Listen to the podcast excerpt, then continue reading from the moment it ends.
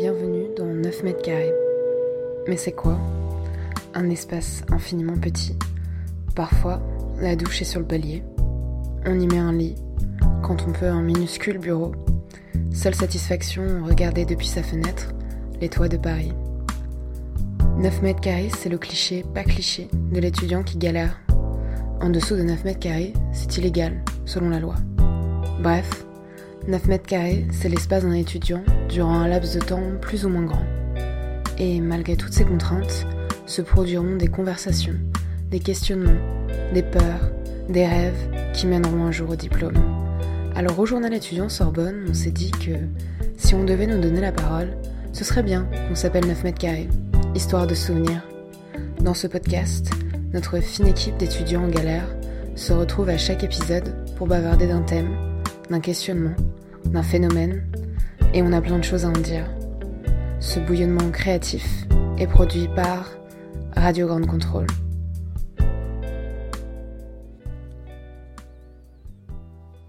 Ciao tutti et bienvenue dans notre premier épisode de 9 mètres carrés. Aujourd'hui, euh, nous sommes trois dans cette émission. Il y a Camille, aficionado de l'écriture radio. Salut Camille. Salut Laura. Et Esteban, ou euh, l'artisan euh, d'un doux cynisme. Salut Esté. Merci Laura, bonjour. Bon, avant de commencer ce grand bain, c'est notre premier épisode. euh, donc j'aimerais savoir quelque chose à ajouter sur vos futures interventions. vous présenter un peu pourquoi vous êtes dans 9 mètres carrés. Alors moi pour le coup pour cette émission je vais un peu titiller le profil type de l'italien et euh, remettre la France quand même dans ses vraies valeurs et, compa- et comparer les deux profils. Non parce que ça va être Tout de suite les intéressant. hostilités. hein. Mais oui, toutes Grave. les hostilités, bah oui, attends, on met l'italien- l'italianité au cœur de, au cœur de l'émission, euh, faut aussi comparer, c'est ça qui est Mhm. drôle. Et Camille, toi dans tes 9 mètres carrés? Moi, dans mes 9 mètres carrés, ça fait longtemps que j'y habite plus. Je suis euh, maintenant dans un 25 mètres carrés. Ah, donc, tu as euh, évolué. Je suis très bien, je suis évolu- j'ai évolué. Ouais, qui a une terrasse autour de la table Grave. On y est bien, il y a un petit air frais le soir. Bon, alors c'est c'est assez marrant parce que quand on nous a proposé euh, ce sujet, l'italianité, le lendemain je vais à la fac et en histoire de la sémiologie, science très très touchy et très italienne, euh, hashtag euh, Um- Umberto Eco, euh, le sémioticien, et ben le premier cours c'était sur l'italianité. Quelle coïncidence. Et euh, ouais, c'est quand même dingue ça. Et j'ai plutôt halluciné. Et pour la faire court, ce nom-là qui est, qui est assez étrange, bon, déjà au premier abord, je sais pas, on dit quoi pour la France? On dit quoi? On dit italianité pour l'Italie, on dit quoi pour la France? À la franco. La, la francophonie, francophonie. la francophonie, la French touch. Ouais, mais c'est un peu plus glamour quand même, l'italianité, tu vois. Je suis pas d'accord. Mais- Tout est relatif, Laura, tu sais. Bon, donc Barthes, en tout cas, c'est lui qui a, qui a créé ce concept et euh, il est plus connu euh, pour nous avoir révélé euh, les mythologies de notre société. Alors son concept, ça part d'une publicité. Et vu qu'on est en audio, je vais essayer de vous la décrire. C'est une pub pour les pâtes Panzani. On y voit un, un sac de marché, vous savez, ceux qui sont à filet là. Mais je suis pas sûre que Esteban fasse beaucoup le marché, je pense qu'il va plus dans, dans des supermarchés, des Carrefour City, non? Non, tu rigoles, il je va au Carrefour dans- Bio. Mais les Ah. Biocoop, euh, attends, je suis à Paris maintenant. euh. Donc tu connais les petits sacs en filet? On mange sainement. Bien sûr, bien sûr. Et ben dans ce sac en filet, il y avait aussi euh, donc des tomates, euh, pomodoro, des oignons, des cipolle, euh, du parmigiano. Et c'était tout un dégradé de couleurs euh, vertes, rouges, blanches, enfin comme le drapeau italien.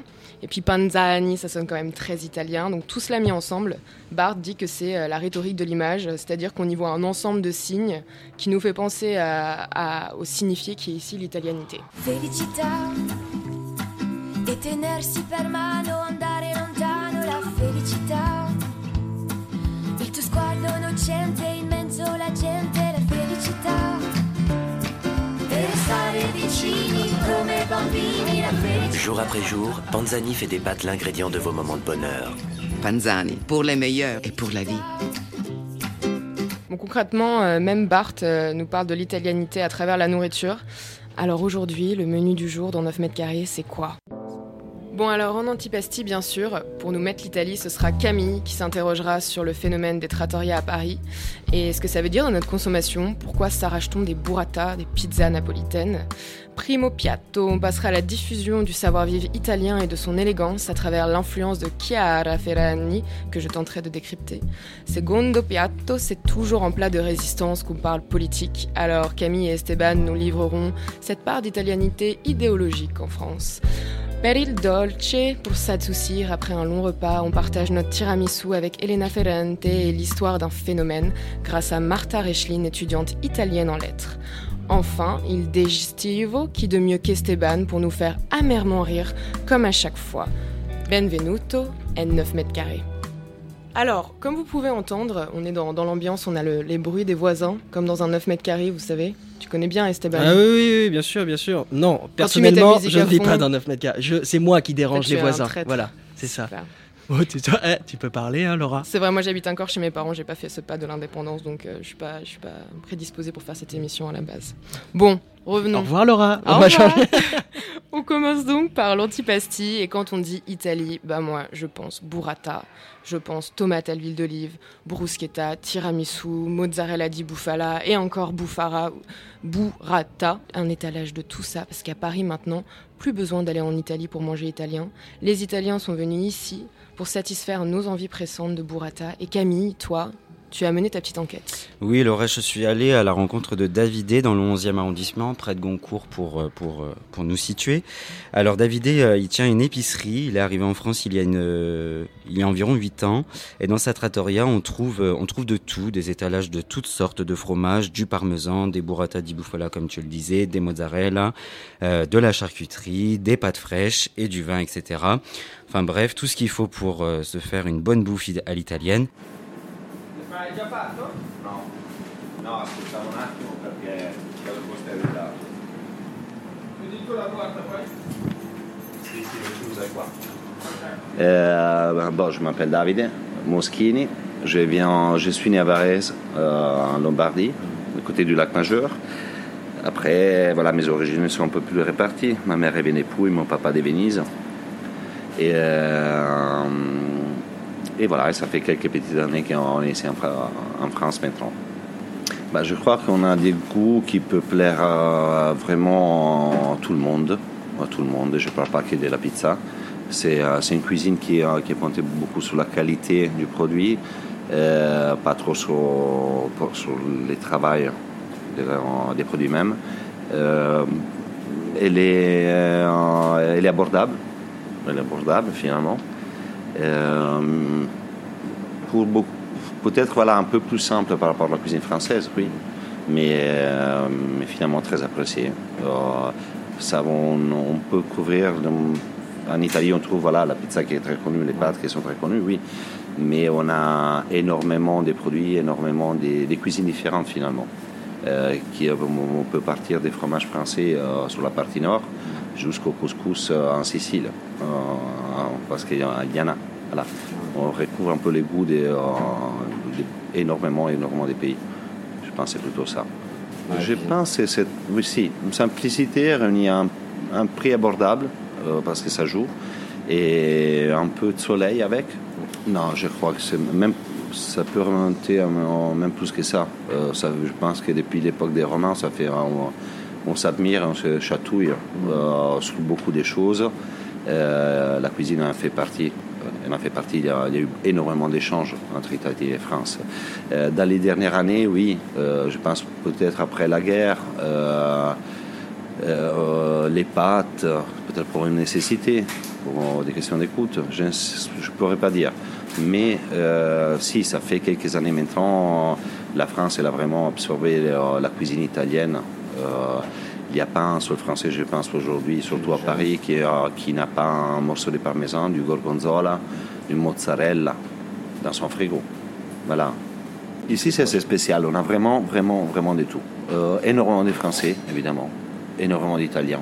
Euh, c'est pas un quartier très touristique au moins là où on est, mais euh, souvent, vu l'atmosphère qu'il y a au magasin, on se retrouve à avoir des touristes qui passent et rentrent aussi pour acheter parce que euh, ça leur fait euh, rire au départ, mais finalement, ils achètent aussi. On a vraiment de tout. Ici, on a on a finalement ce que je voulais du départ. Le, magasin s'appelle Paisano, c'est quelqu'un qui vient du pays finalement, c'est pas un paysan uniquement. Euh, un blédard, voilà. Ici on est tous blédards. Je vois que tout le monde est à l'aise ici et ça me fait plaisir. Que ce soit italien, français, japonais, on a vraiment de tout. Bah, Il y a personne en direct, on va dire, c'est plutôt des gens qui étaient déjà en voyage, qui ont fait un peu comme moi. Euh, mais euh, venir en direct, ça commence. C'est plus, euh, mais on parle plus des pizzaioles où ils travaillent vraiment avec des très bons produits en faisant ce qu'on appelle la pizza gourmet. euh, des cuisiniers, des bons cuisiniers, des barman. Euh, maintenant, euh, je pense qu'ils sortent un peu plus pour l'envie de voyager qu'autre chose. Mais au même moment, ils, ils sont là pour, voilà, pour faire redécouvrir un peu la, cuisine italienne qui est pas vraiment, qui est très connue, mais les, gens commencent depuis 3-4 ans vraiment à découvrir les vrais goûts, les vrais produits. pas vraiment des gens qui font ce que j'ai fait, qui sont partis là-bas pour le faire ici. Voilà, je connais pas, j'ai personne pour ça. Mais si tous ceux qui viennent maintenant, ils essaient quand même de donner un petit plus. Et quand je lui demande d'où viennent ces produits, il me répond ça. Euh, si moi, je fais venir pratiquement tous les produits. Euh, voilà, j'évite les alcools parce que c'est pas, un travail à part. Mais pratiquement tout ce que je fais venir, ça vient, voilà, je fais venir en direct. Ça plaît aux gens, ça nous permet de garder, euh, de suivre une qualité, euh, ça nous permet euh, d'avoir des prix abordables, parce que ça, c'est l'intérêt principal, donner des bons produits à, tout le monde, pas uniquement à ceux qui ont les moyens. non, on fait des tout pour, pour garder les, dans la limite du possible les prix pareils comme en Italie. Voilà, on ne cherche pas d'excuses. on essaye vraiment de, de donner les mieux au meilleur prix. Et la seule façon pour le faire, c'est en faire venir soi-même. Voilà. Alors voilà, je vous conseille vraiment d'aller dans cette épicerie. J'ai pas l'habitude de faire de la publicité, mais euh, Davidé est vraiment euh, euh, quelqu'un qui a une vision euh, sociale de la de la cuisine. Quand on rentre dans sa trattoria, on a vraiment envie de tout acheter. Il est vraiment dans la pédagogie. C'est quelqu'un de chaleureux. Moi, il m'a, il me disait, on a discuté longuement avant cet entretien et on et il me disait en fait qu'il aimait quand les gens rentraient, quand euh, euh, les gens le tutoyaient, parce que tu sais, il y a, y a, beaucoup ce truc que les Italiens, ils ont dans les dans les pays mm. méditerranéens en général, on oublie le vous, et donc il me disait que le, le tu faisait tomber toutes les barrières. Et euh, ce qu'il aimait aussi, c'était justement que par exemple les jeunes, notamment les étudiants, on, est dans 9 mètres carrés, on sait qu'on n'a pas beaucoup d'argent, enfin moi en ce qui me concerne. Euh, je j'ai pas non plus, ça me tilte pas tout de suite d'aller dans une épicerie quand euh, quand je me balade dans la rue, euh, d'aller dans une épicerie pour acheter de vrais produits qui sont importés et euh, parce que justement j'ai ce stéréotype là, mm. le stéréotype que si c'est une épicerie, ça va forcément me coûter cher. Et lui, il m'expliquait justement que il, il en avait marre de ce stéréotype parce que selon les gens, si il y a une épicerie, ça va coûter cher, alors que non. Euh, euh, il, il m'a donné l'exemple tout bête et je trouve que c'est vraiment pas bête. Euh, il m'a fait voir le gros jambon qui euh, pendait en plein milieu, euh, plein milieu de l'épicerie et il m'a dit bah tu vois ça c'est du jambon de Parme et ça coûte que 45 euros. Et moi je lui dis que et il me fait mais oui tu sais tu vas dans un supermarché etc. C'est des produits qui sont industriels donc qui ne sont pas forcément bons. Et il m'a dit ils le vendent 70 euros. Ah oui, c'est Alors que euh, justement, les gens, s'ils voient 70 euros, je pense qu'ils se disent euh, en épicerie, ça sera certainement plus cher. Alors que non. Donc c'est pour ça, il faut vraiment, euh, quand les gens voient ces épiceries-là, que ce soit de n'importe quelle culture culinaire du pays, faut pas hésiter à rentrer pour justement aller voir ce qui se fait, même si de toute façon c'est entrée libre. Donc, Puis d'ailleurs, Camille, en, en, Italie, quand tu vas dans une trattoria, mais c'est c'est rien du tout. Tu, prends une focaccia, tu prends un verre de vin, tu prends une énormément de jambon, de mozzarella, t'en as mhm. pour 6 euh, euros à, tout casser quoi. Tout à fait, les, les prix étaient vraiment attractifs, comme euh, donc il m'a dit qu'il faisait tout importer. Euh, c'est pas forcément une question de grande quantité pour faire baisser les coûts, c'est vraiment euh, une volonté de faire jouer une expérience, faire voir une expérience, bien manger. Et en plus. Euh, et ça se développe beaucoup. Ça, il y a une trattoria dans, les, dans le 11e à tous les 100 mètres. au-delà des euh, trattoria ou au-delà de tout ça, il y a aussi euh, l'envie maintenant. Je pense que les gens ont envie de bien manger. Il y a, par exemple, Carrefour pour pas faire de pub, qui a lancé son truc Act for Food. Oui, c'est un Bien sûr. Et du coup, les gens ont envie de bien manger. Donc c'est pour ça, je pense que il y a un réel engouement pour pour ce genre euh, de, de, choses. Et aussi, à un moment, on est arrivé à parler euh, du, euh, du phénomène Big Mama. Ah bah oui. Et Little Italy aussi. Little Italy, Mm. tout à fait, oui. Les mastodontes de la Euh, restauration euh, ouais. en région parisienne. Tout à fait, en région parisienne, à Paris. à Paris, à Paris. À Paris. Et euh, du coup, il me disait que euh, ils avaient vraiment euh, réussi leur pari parce que c'était là où, où est-ce que c'était bien parce que justement, euh, il a, ils ont redoré l'image de la restauration italienne comparé à certaines grandes chaînes euh, que, que l'on connaît où euh, tout est industriel. Là, on y va pour manger de la bonne bouffe. C'est pour ça Puis qu'il y a euh, la queue sur le trottoir. Et euh, justement, il a dit que c'était bien parce que les gens y allaient pour bien manger. Ils savaient ce qu'il y avait dans leur assiette et que c'était de la bonne bouffe. Mais tu vas aussi pour faire pour, pour une expérience. Oui, tu vas l'expérience, tu vas oui, à Big à fait, Mama, oui. t'arrives, euh, tu, tu vois le, le four à pizza, euh, le tiramisu il est servi à même le plat, euh, Mhm. les gens ils t'accueillent en parlant italien. Enfin c'est quand même c'est tout un concept qui marche très très bien. Et c'est super intéressant ce que tu disais sur la sur l'épicerie parce que c'est vrai que au, au niveau du quartier et des prix qu'ils proposent, c'est ça qui est vraiment accessible. C'est Tout à parce que fait. tu as ouais. toute la gentrifi- gentrification de ce genre de Mm, quartier mm, mm. qui crée des, euh, des prix exorbitants au niveau des, au niveau des produits, au niveau des et même au, ni- au niveau des, loyers, enfin de l'arrondissement en règle générale. Donc quand tu vois ce genre de choses, ça, rend, c'est vrai que ça rend euh, la, le produit beaucoup plus abordable. Donc c'est bien.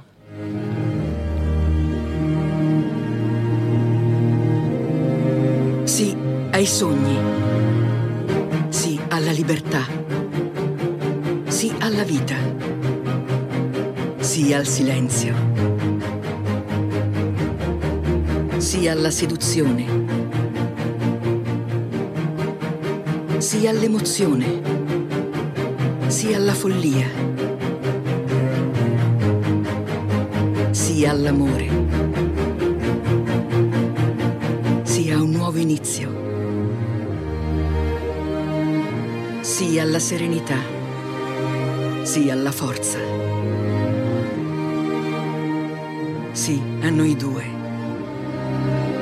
Sì a me stessa. Sì, il nuovo profumo. Giorgio Armani. Je crois qu'on fait beaucoup de placements de pub dans, dans ce début de podcast. C'est parce qu'on est sponsorisé, on n'ose pas le dire. en fait, on, on cherche des sponsors. Non, bon, c'était la publicité de, de Giorgio Armani euh, pour le parfum Si. Bon, on doutait bien que si je l'ai choisi, c'est parce que quand on écoute cette chanson, quand même, enfin, je sais pas, ça vous évoque quoi? Bah, toi, déjà, je sais que tu, tu, tu, tu nous l'as imposé pour avoir des échantillons gratuits par la suite. Oui, bien Voilà. Non, mais quand même, celle là, les Si à la Liberta. Enfin, là, vraiment, la, la langue se, se chante, quoi. La sensualité, oui. La sensualité de, de, de la langue italienne. Et pour moi, vraiment, cette pub, c'est vraiment la représentation même de la langue italienne comme, comme vecteur culturel le plus puissant en Italie. C'est vraiment ce qu'on retient en Italie, c'est...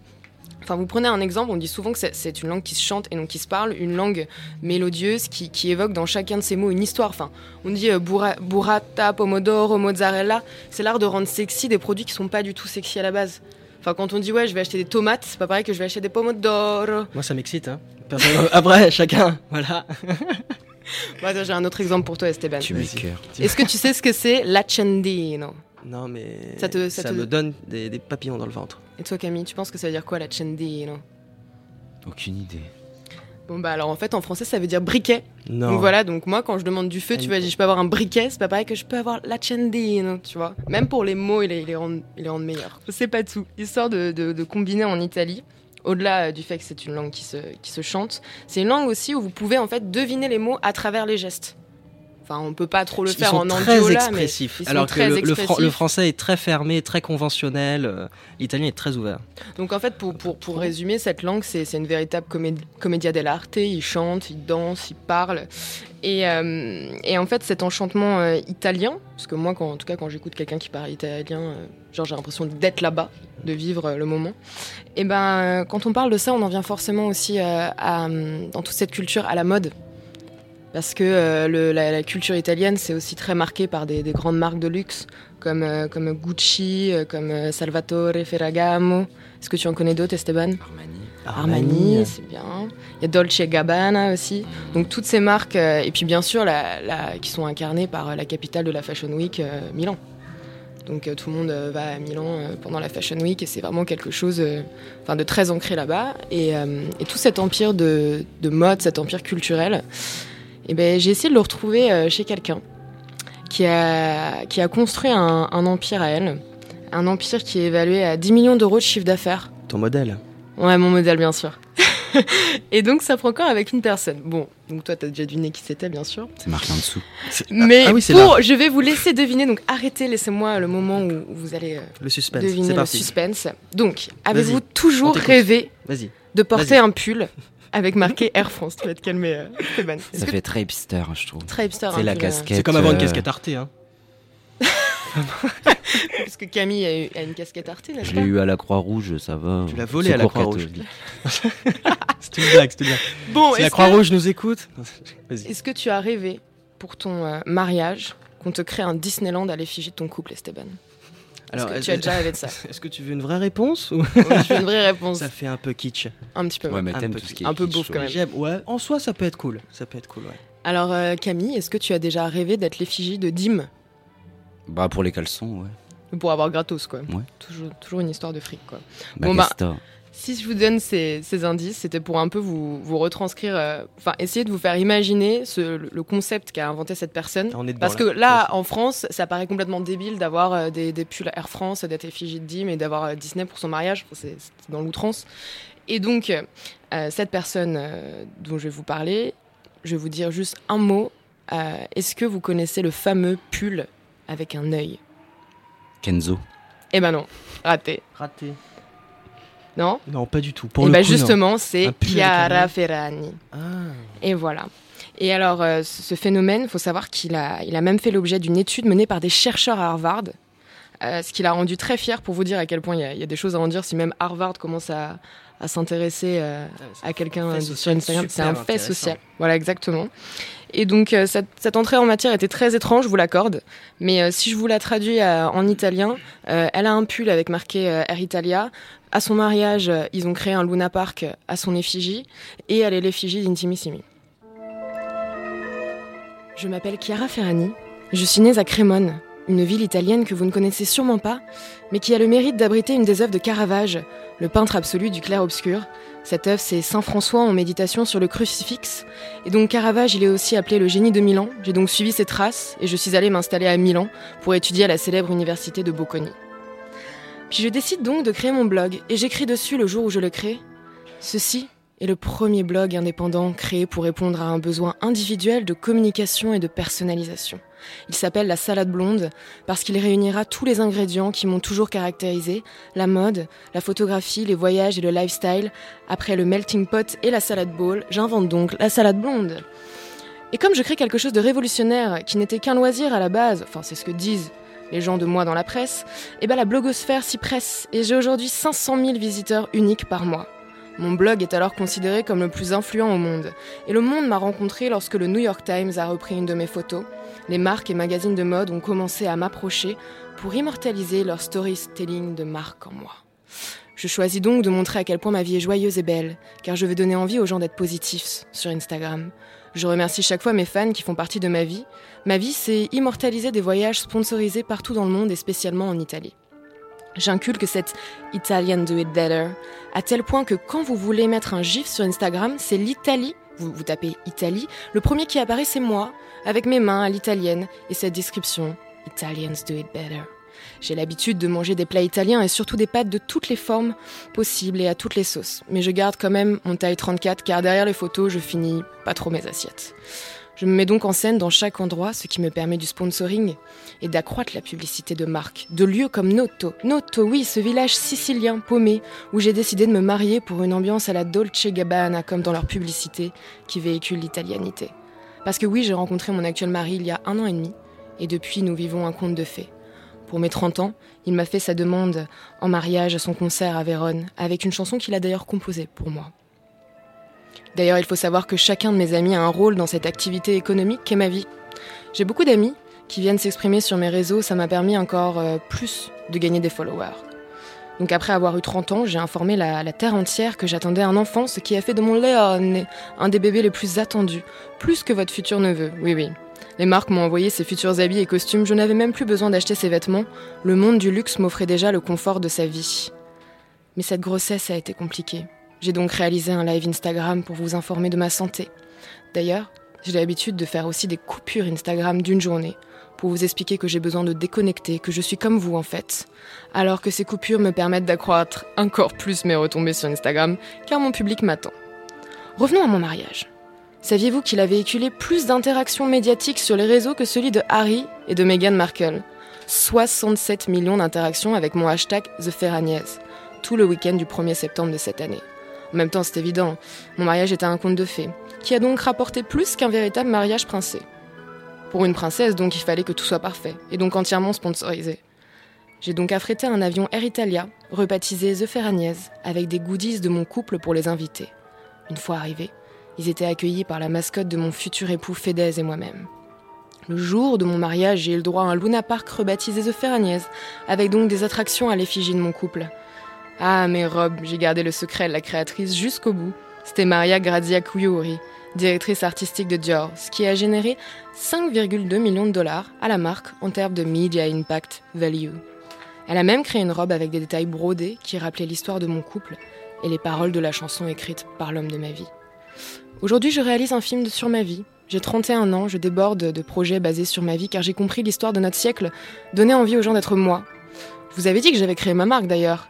Je suis bête, ma marque, mon logo c'est mon œil bleu avec des longs cils. Tout le monde s'arrache mes pulls où il y a mon œil dessus. C'est un mix entre Kenzo et Secret Story. Un mix entre luxe et télé-réalité. Bah oui, ça résume bien mon identité. Voilà l'histoire de Chiara Ferrani. Alors, je vous l'ai fait courte, hein, parce qu'on pourrait en dire beaucoup plus encore.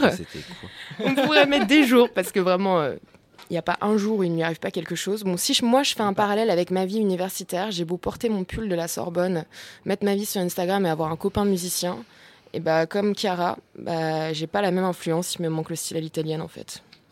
Oui, on va dire que c'est que ça. Donc tout de suite les hostilités. Non mais c'est quand même hallucinant ce phénomène, non? Et ce, qui est, ce qui est hallucinant, c'est. Euh, non, après, on peut juger, on peut critiquer ce qu'elle fait, on peut être admirateur. Mais bah, elle a réussi. en attendant, elle est blindée aux as. Ah, elle est blindée aux as. Il y a l'argent à ma droite, là, qui parle.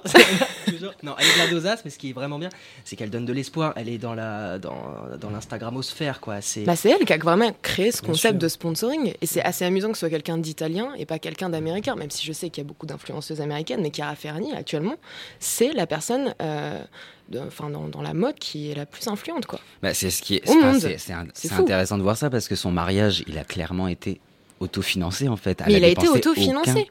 Financement. Elle a, elle a dépensé aucun argent et euh, il y avait tous, toute cette pub autour parce que tu dis américaine, ça aurait pu être un américain, ça aurait pu être Kim Kardashian par exemple. Sauf qu'elle l'a pas médiatisé. Son... Sa vie est sponsorisée par de la pub, sa vie est payée par la pub, elle ne vit que grâce et par la mmh, pub dans tous les cas. Donc, c'est, bah, elle a bien compris le, Mais il faut l'enjeu du 21e siècle si on en parle. Hein. D'ailleurs, beaucoup de médias euh, racontent qu'en fait, ses amis, donc elle a toute une team, euh, ils ont tous des rôles bien définis.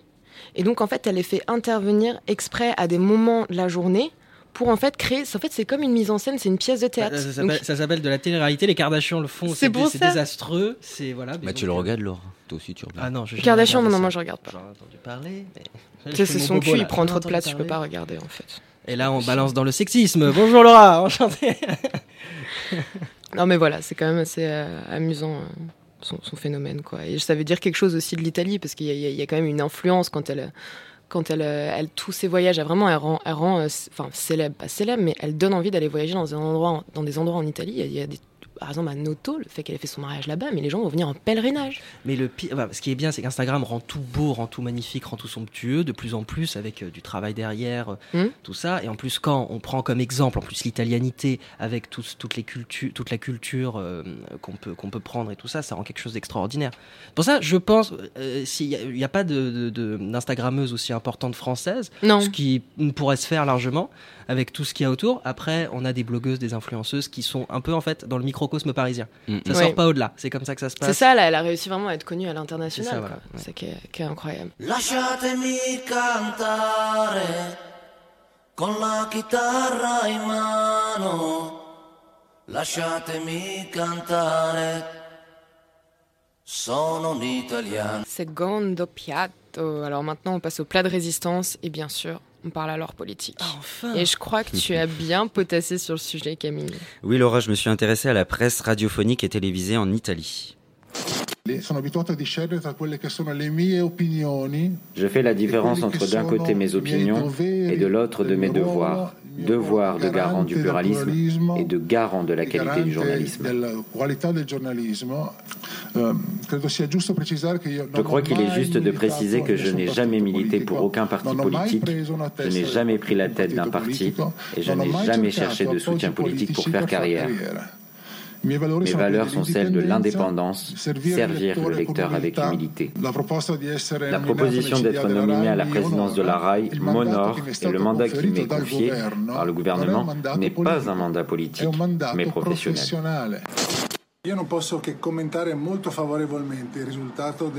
Je ne peux que me réjouir de la rencontre entre Trump et Poutine pour une raison très simple. Ces deux leaders se sont engagés pour la paix, pour avoir une meilleure relation entre les pays, et ceci doit être salué avec ferveur. Quand je travaillais en Suisse dans le canton du Tessin, les vaccins tessinois ne sont pas obligatoires. Les gens peuvent choisir de se faire vacciner ou pas, et la population n'est pas particulièrement malade.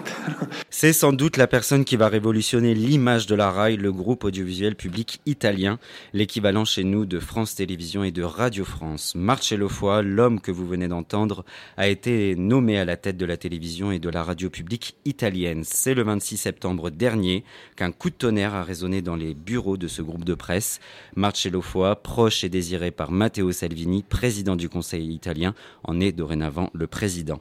C'est comme si Salvini de la Ligue des 5 étoiles confortait son pouvoir en plaçant des points, des pions à des points stratégiques. Mais pourquoi cet homme fait-il autant débat? Eh bien, comme vous venez de l'entendre, peu de temps avant sa promotion, Marcello Foy se félicite de la rencontre entre Trump et Poutine puisque ce sont deux garants de la paix. Sauf que, sauf que, lors de la conférence de presse pour sa, sa nomination, Marcello Foa affirme qu'il n'est pas là pour parler, pour faire de la politique et promet le pluralisme au sein du groupe audiovisuel public. Mais comment, comment peut-on croire une seule seconde que la liberté d'informer à la RAI sera encore assurée après des propos tenus par ce dernier? Ouvertement pro-russe, pro-Assad, eurosceptique, homophobe, xénophobe, anti-vaccin et j'en passe, l'homme âgé de 54 ans forge ses compétences journalistiques au sein du quotidien Il Giornale clairement à droite, journal détenu par la famille Berlusconi, avant de partir en Suisse pour être rédacteur en chef d'un journal italo-suisse. Une carrière respectable donc et une ascension légitime au poste de président de la RAI. Cependant, ces journalistes ont quand même dénoncé un coup fatal à l'autonomie et l'indépendance du service public, même si FOA promet une télévision publique irréprochable. À savoir, quelle définition se fait-il irréprochable? Adepte de la, théorie du complot et relayeur de fake news sur Twitter, Comment tout cela ne peut-il pas venir parasiter la ligne éditoriale des bulletins d'information radio et télévisés de la RAI?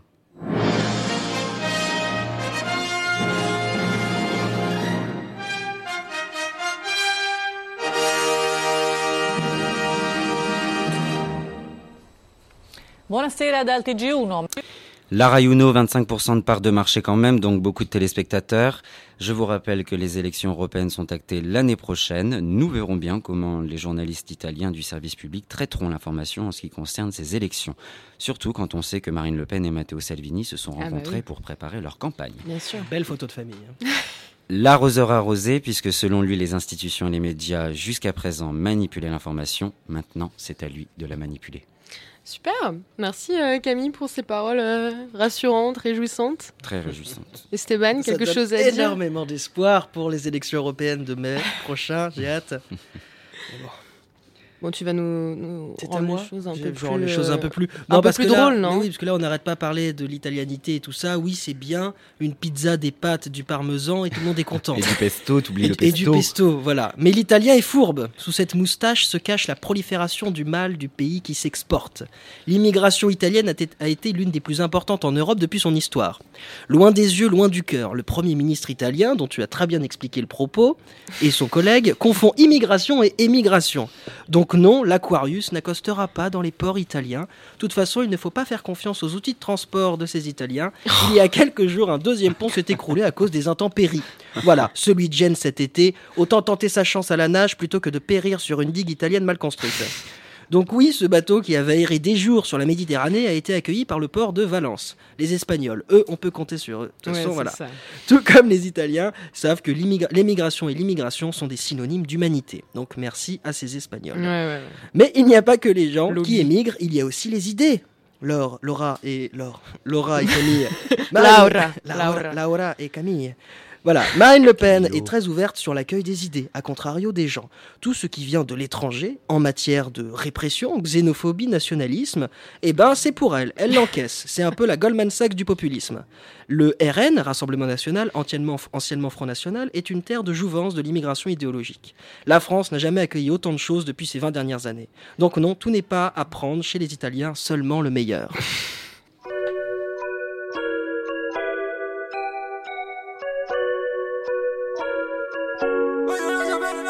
Vogliono sapere la mia vita, vogliono sapere la mia storia. Fanno a gara per dire la loro, come se poi servisse a qualcosa. E sono tutti amici quando serve. Un po' meno amici se si perde, un po' meno amici, un po' più merda.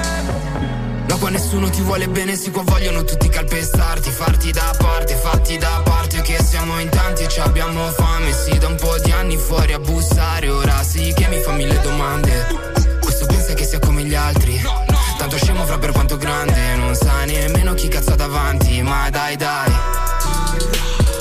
non sai quanto corso fra per fuggire dai guai, col culo su una panchina sognando le Hawaii, Gina Kiway. Continuo via vai, tu parli e non sai. No, tu parli e non sai. No, tu parli e non sai. Non sono mai stato come quelli là. Figli di puttana, figli di papà Non mi è mai mancato nulla a parte il cash Quello che non avevo me lo son preso da me Eh, eh. Me lo son preso da me Eh, eh L'Italie, c'est aussi la beauté de la langue à travers l'écriture, comme on vient de l'entendre dans cette magnifique musique, n'est-ce pas Camille? T'as pas entendu celle avec la crime, il l'a reprise. Ah, super. Donc alors même si Là, on est dans la culture. C'est Voilà. parti. Allez. Donc on est dans la culture et euh, pour De toute commencer. euh, vous savez comme dénigrer. Mais non, c'est pour ça qu'on a fait une belle entrée en matière avec cette musique que tu as si bien choisie, Camille. Donc maintenant, on va passer à Dante.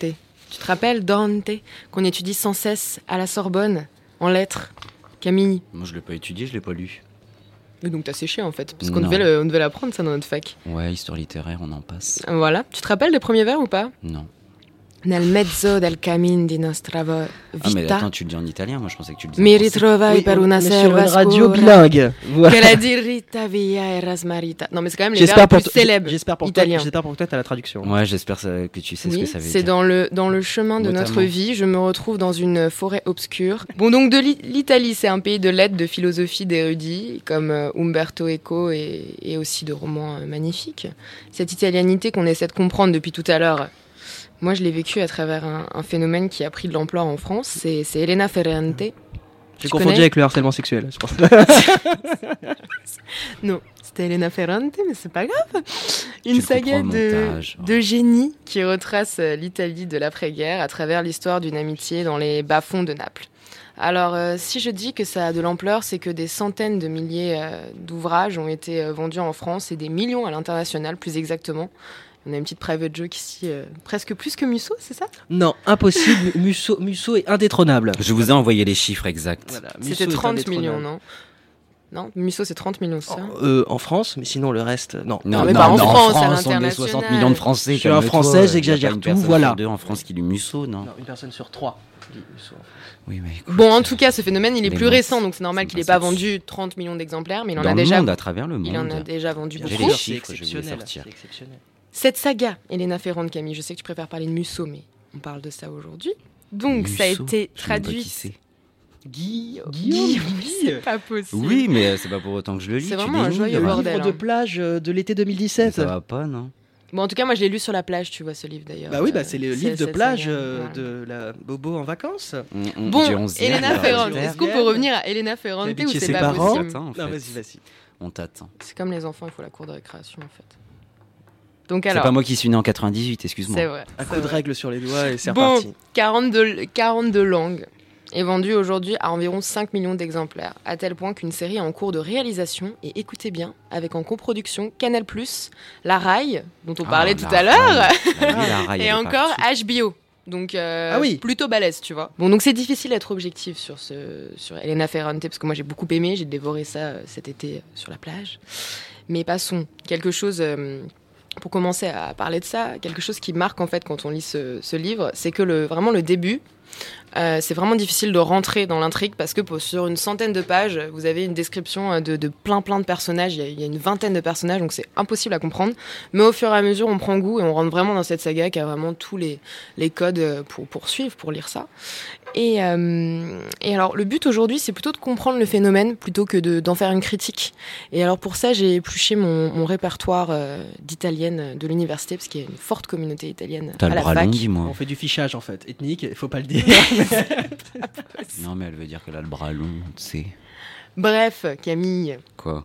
Donc, j'ai appelé. -hmm. Et euh, j'ai appelé Martha, et, euh, qui était étudiante en Erasmus l'année dernière en lettres, qui est retournée à Milan. Salut Martha, come stai Bene, grazie. Et tu? Bene, bene, mais je pense qu'on va, on va continuer cette, euh, cette conversation en français, parce que mon italien n'est pas parfait, oui, oui, comme le tien. je voulais Vous tout d'abord... Pardonnez pour mon accent italien. Non, mais c'est Oui. très bien, c'est très joli. Alors, je voulais tout d'abord savoir une chose avant de, de rentrer plus en profondeur dans, dans la compréhension du phénomène euh, Elena Ferrante. Peux-tu me donner un passage qui t'a marqué dans cette saga? Ok. En général, euh, le livre que j'ai préféré, c'est le deuxième, l'histoire des nouveaux noms de famille. Quand Elena euh, va à Pisa pour étudier et Oui. c'est comme le- que les deux vies de deux filles de- deviennent de plus en plus loin. Et- mais finalement, j'adore quand elles se rencontrent, quand nous, comme lecteurs, nous pensons qu'elles sont destinées à ne plus avoir rien à, faire l'une avec l'autre. Et après leur rencontre, euh, après leurs deux vies différentes, est vraiment émouvant. Je trouve que c'est le meilleur euh, rencontre de toute l'histoire. Oui, c'est vrai que cette rencontre est vraiment marquante parce qu'elles ont des vies euh, très différentes, comme tu l'as précisé. Et, et d'ailleurs, justement, dans, dans cet ouvrage, tu vois, moi j'ai eu l'impression d'être en Italie quand je l'ai lu, que ce soit la, description des paysages, euh, l'authenticité des dialogues, la, construction des phrases très alambiquées, tout sonnait italien. Alors, euh, moi j'aimerais savoir ce que ça dit de ton Italie, euh, cette saga. Ok.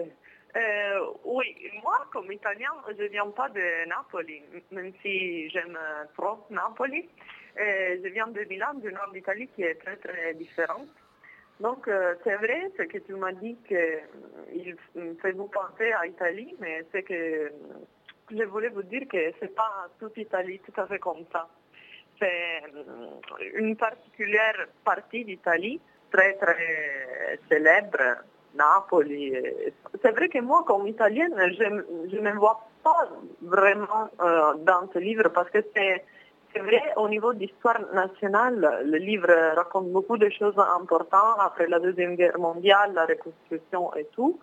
Mais les paysages comme ça, c'est un peu, pas stéréotypé, mais euh, Ça fait vraiment Un peu, partie que du fait- Sud, quoi. oui. C'est seulement une partie d'Italie très très spéciale.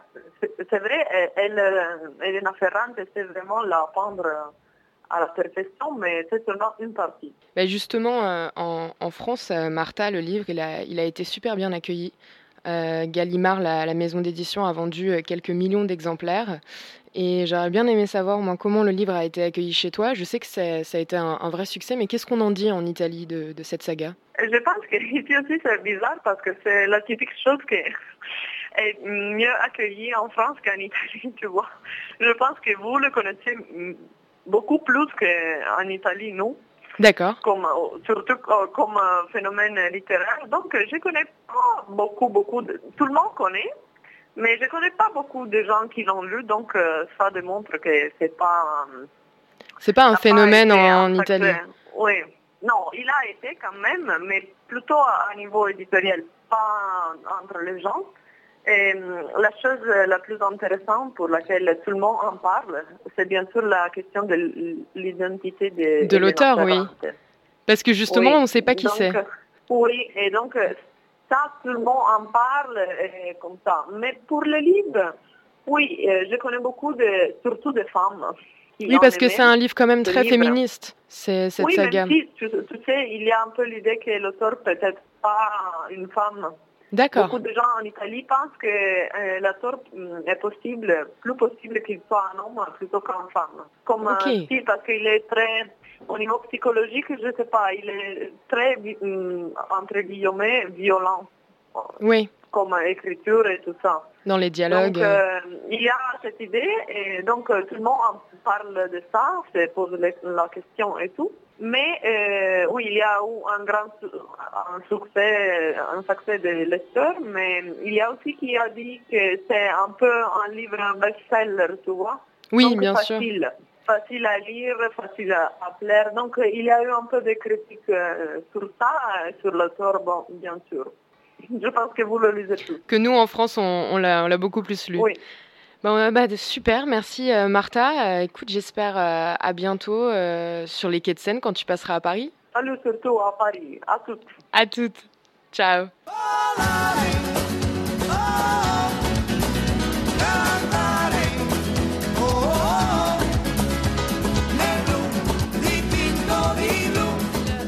C'est l'heure du digestif maintenant. On a bientôt fini ce repas italien dans une bonne ambiance. Alors je te laisse, Esteban, euh, nous servir un peu de limoncello, mais pas trop amer, s'il te plaît. Non, beaucoup plus alcoolisé que C'est la du kérosène, le limoncello. C'est horrible. Ça dépend comment il est préparé. Ah non, c'est très bon.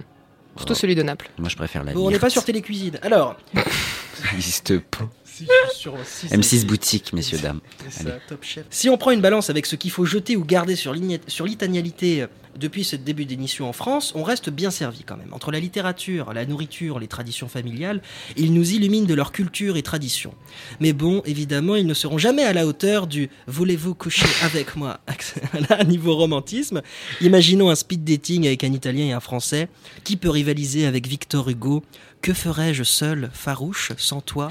Du jour et des cieux, de mes baisers sans ta bouche et de mes pleurs sans tes yeux, Laura Non Non, D'accord. C'est pas un bouffeur de pesto qui va sortir ça, hein, les filles. hein. Alors, en vrai, tout à l'heure, je parlais de restrictions d'immigration en Italie, mais ça vaut aussi pour le féminisme, qui a toqué à leur porte sans que personne n'ouvre, comme l'a si bien dit cette journaliste et écrivaine italienne, qui s'insurge contre le machisme persistant de son pays natal, qui, selon elle, est resté imperméable à l'élan féministe suscité par l'affaire Weinstein. Hmm. Pas comme en France, qui a été une affaire scandaleuse. Donc il est important de savoir que jusqu'en 1981, l'adultère était considéré comme une circonstance atténuante pour le meurtre d'une femme. Bertrand Cantat est né dans le mauvais pays. Quant- au viol, cela fait seulement 21 ans qu'il est considéré comme un crime envers une personne et non pas juste comme un outrage à- public à la pudeur. Je suis plus vieux que cette loi. Laura, non. même si en France on n'est pas très bien rodé sur le féminisme, on a quand même une certaine élégance dans le harcèlement sexuel, comme Dominique Strauss. Ah non, très mauvais exemple. Excusez-moi, non, non, je coupe. Alors, on peut donc dire que les Italiens qui sont ici ont tout compris. Vaut mieux être un Italien en France qu'un Italien d'Italie. On comprend maintenant pourquoi la Joconde a préféré rester en France. Je suis Rital et je le reste, et dans le verbe et dans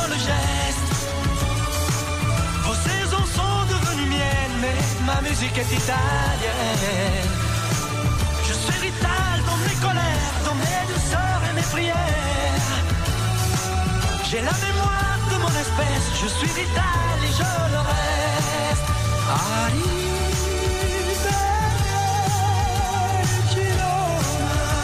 Et voilà, c'était euh, Malaise Radio avec Esteban. Grave. Merci pour ta passion pour les clichés, les stéréotypes. Vraiment. Ma, ma vie est un cliché, On donc autant que mon regard An. soit un cliché. Comment? On se serait cru au nouvel an. Tu sais, il nous aurait sorti le lac du Connemara, c'était pareil. Et le pire quand même, c'est que ça passe mal, tu vois, pour un digestif. Censé, tu vois, euh, c'était censé euh, non, clôturer tout. quelque Le- chose. Le, rire, le rire détend les muscles, les muscles de la Mais C'est digestion. un peu amer. C'est- Non, c'est alcoolisé. C'est alcoolisé. Donc c'est bien, on peut oublier. Du coup. Maintenant, c'est l'heure de prendre notre café. Le repas est terminé et on va aller s'installer sur la terrasse de Ground Control. À défaut de 9 mètres carrés, il y aura un peu plus d'espace cette fois-ci. On espère que vous avez partagé un bon moment. N'hésitez pas à réagir sur l'émission, nous écrire des mails, partager votre concept de l'italianité ou tout simplement nous envoyer des photos de vos 9 mètres carrés sur notre compte Instagram. Habillé, hein C'était le premier épisode du podcast natif du journal étudiant Sorbonne en collaboration avec Ground Control. À bientôt pour un autre joyeux bordel.